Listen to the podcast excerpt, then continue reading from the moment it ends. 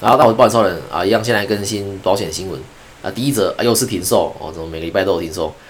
啊，主要停售的商品有两张，一张是保诚人寿的爱美丽，然后另一张是全球人寿的终身寿险，代号 QWX。啊，先讲爱美丽啊，这张是外币寿险啊，也是终身寿险啊，只是是以美元收付的终身寿险。那美元收付的意思是，你缴保费的时候是缴美元。那你解约拿回来的时候呢，也是拿美元回来，所以那我们就简称叫美元收付或是美金收付都可以。那其实储蓄险说到底还是终身寿险啊，只是业务前辈们给它包装，然后取了一个好听而且容易理解的代名词。没错，这是储蓄险，然后真是这不知道是哪个前辈这么厉害。那为什么爱美丽停售我会把它放在这个保险新闻里面？因为它在停售前是内部报酬率 IRR 最高的储蓄险。那保诚因为是分红保单，它不是利率变动型。利率变动型就是早期看到所有被业务称为储蓄险的商品，都是利率变动型，对，也是储蓄险啊，也是终身寿险。那从商品名称就知道说是不是利率变动型。如果是的话，通常会是某某人寿，然后保险公司会取一个响亮的名字。商品名称最后是利率变动型终身寿险。那举个例子好了，这星光有一张这个幸福传家外币利率变动型终身寿险。那商品名称有提到外币，就知道说这个是外币收付。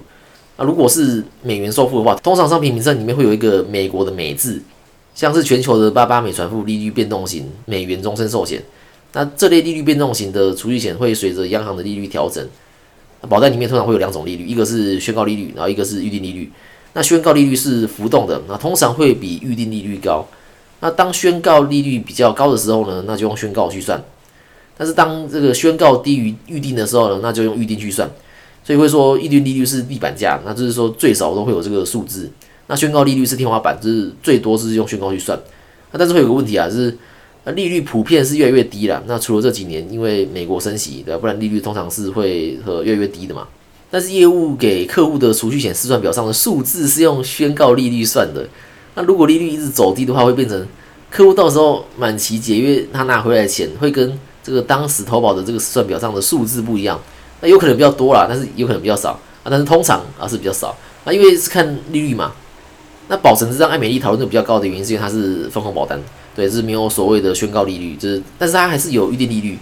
那分红顾名思义就是有赚钱的话呢，会分给客户，那多赚就多分，啊少赚少分。那试算表上的分红有三种可以选，就是有高分红、中分红跟低分红，这可以理解成呃乐观、一般跟悲观。那我们都是用这个中分红给客户看。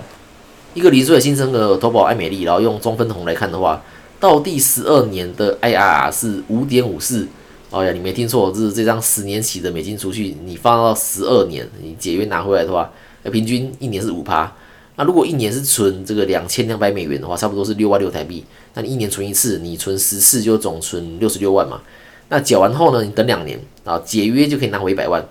那有人会说，哎，这个是一定可以拿到的吗？那利率是保证的吗？那会不会就是到时候解约拿回来就没有一开始讲这么多？哎，的确，这个中分红数字不是保证的，有可能变少，但是有可能变多。那这次保存会卖的这么好的原因，是因为保诚过去十年的所有分红保单中分红的达成率是百分之一百，那有些甚至达到百分之一百一。意思是你用试算表选中分红，你印出来那个数字，对，在过去都有达成。对你十年存六十六万，第十二年解约拿回一百万，这个数字，哎，就是中分红的数字。但是，比如说，这个没有人可以保证啊。对，我也只能说，哦，过去中分红达成率百分之一百这句话，那有些甚至达到一百一的，就是会比这个当时的速算表上还多。从六十六万解约拿回来，可能就不止一百万，可能是一百零三万、一百零五万。那这张商品呢，呃，已经在八月二十六号走入历史了。然后，全球人寿的终身寿险代号 QWX 这张也在同一天，呃，八月二十六号停售了。那这张终身寿险是大家会拿来当主约最常用的险种啊，这保费不贵。啊，保额呢也只要用二十万就能够附加想要的医疗险，像是这个实支付、x H B 跟这个重大伤病、x D 一都是全球人寿的优势商品。呃，还没保的，哎呀，要快了。那最近有听到一些嗯不太好的消息。那我在录这个当下，呃，不确定全球人寿之后会不会出其他商品代替。那希望会了，对不？不然这个主业成本又要提高了。就像台湾人寿，如果你要用这个终身寿险当主业的话，你保额最少要三十万才能出单。那主约成本就会比全球人寿高。那我很怀念早期可以用寿险十万就出单啊，就是让客户不用花这么多钱就能够买到想要的保单。第二则新闻是八月二十七号开始，中国人寿的主约安心乐高终身保险保额从最低一百元哦，提高门槛到三百元哦，代表你各位的主月成本又要增加。那中国人寿停了一张十支，但是呢，它还有一张可以投保。但是我对这间公司还是有点怕怕的啦。那除了推全球人寿以外，啊，虽然我在 IG 算台湾人寿新的十支很贵，但是第二张十支我还是推台湾人寿或是远雄人寿。然后呢，这边就给各位参考。好，我们回到主题来讲这个要求医生开立不实或错误的诊断书啊，保险业务会被停止招揽一年。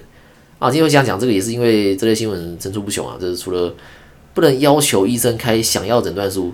对，也不能指导医生呃如何开诊断书啊，但诊断书是一定要开，但是啊怎么开这份诊断书，医生有完全的权利，因为医生也要为这份诊断书负完全的责任。那有的业务或病患就会要求医生在诊断书上写他想要的内容，这例如什么？就是有的可能会要求写说哦，可能接受某某手术，有的实质可能只赔二二七嘛，他二二六不赔，对，所以就要求医生写二二七里面的的某项手术。那这个方式其实是你在投保当下你就选择一个。呃，不在二二七元的理赔的实质嘛？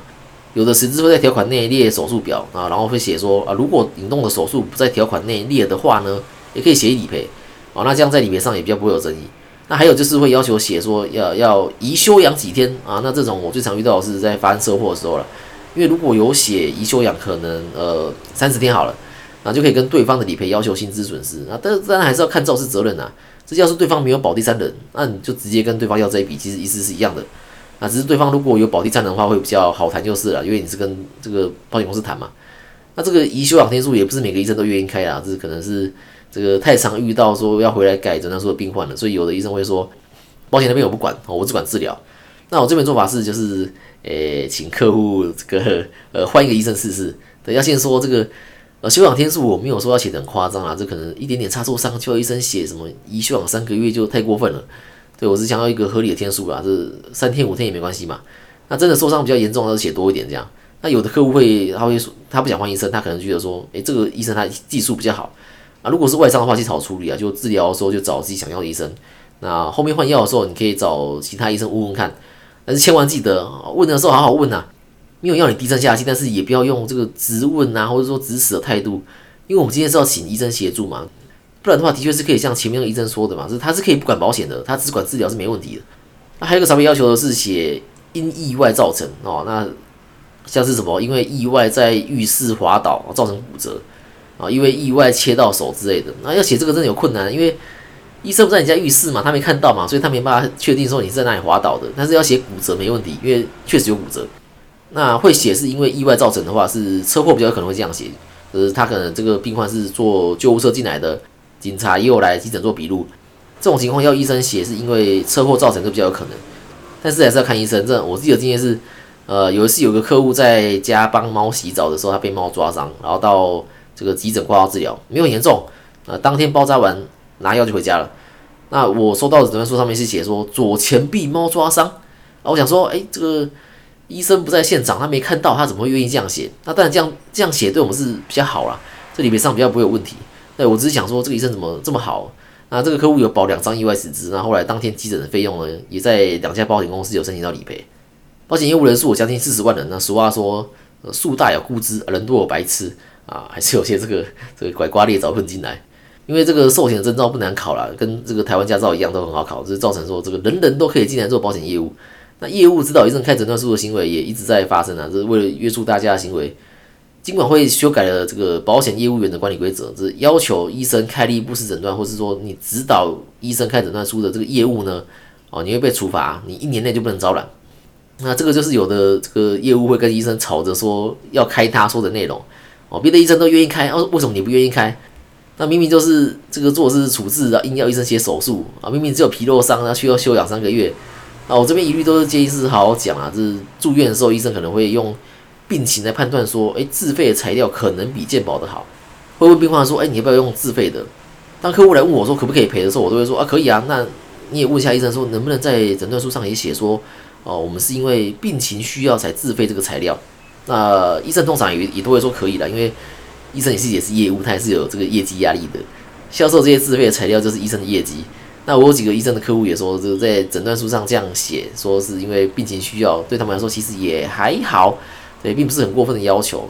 那我也希望这样写的原因是因为在理赔上会比较顺利。对，不然有时候呃会有这个医疗必要性的争议啦。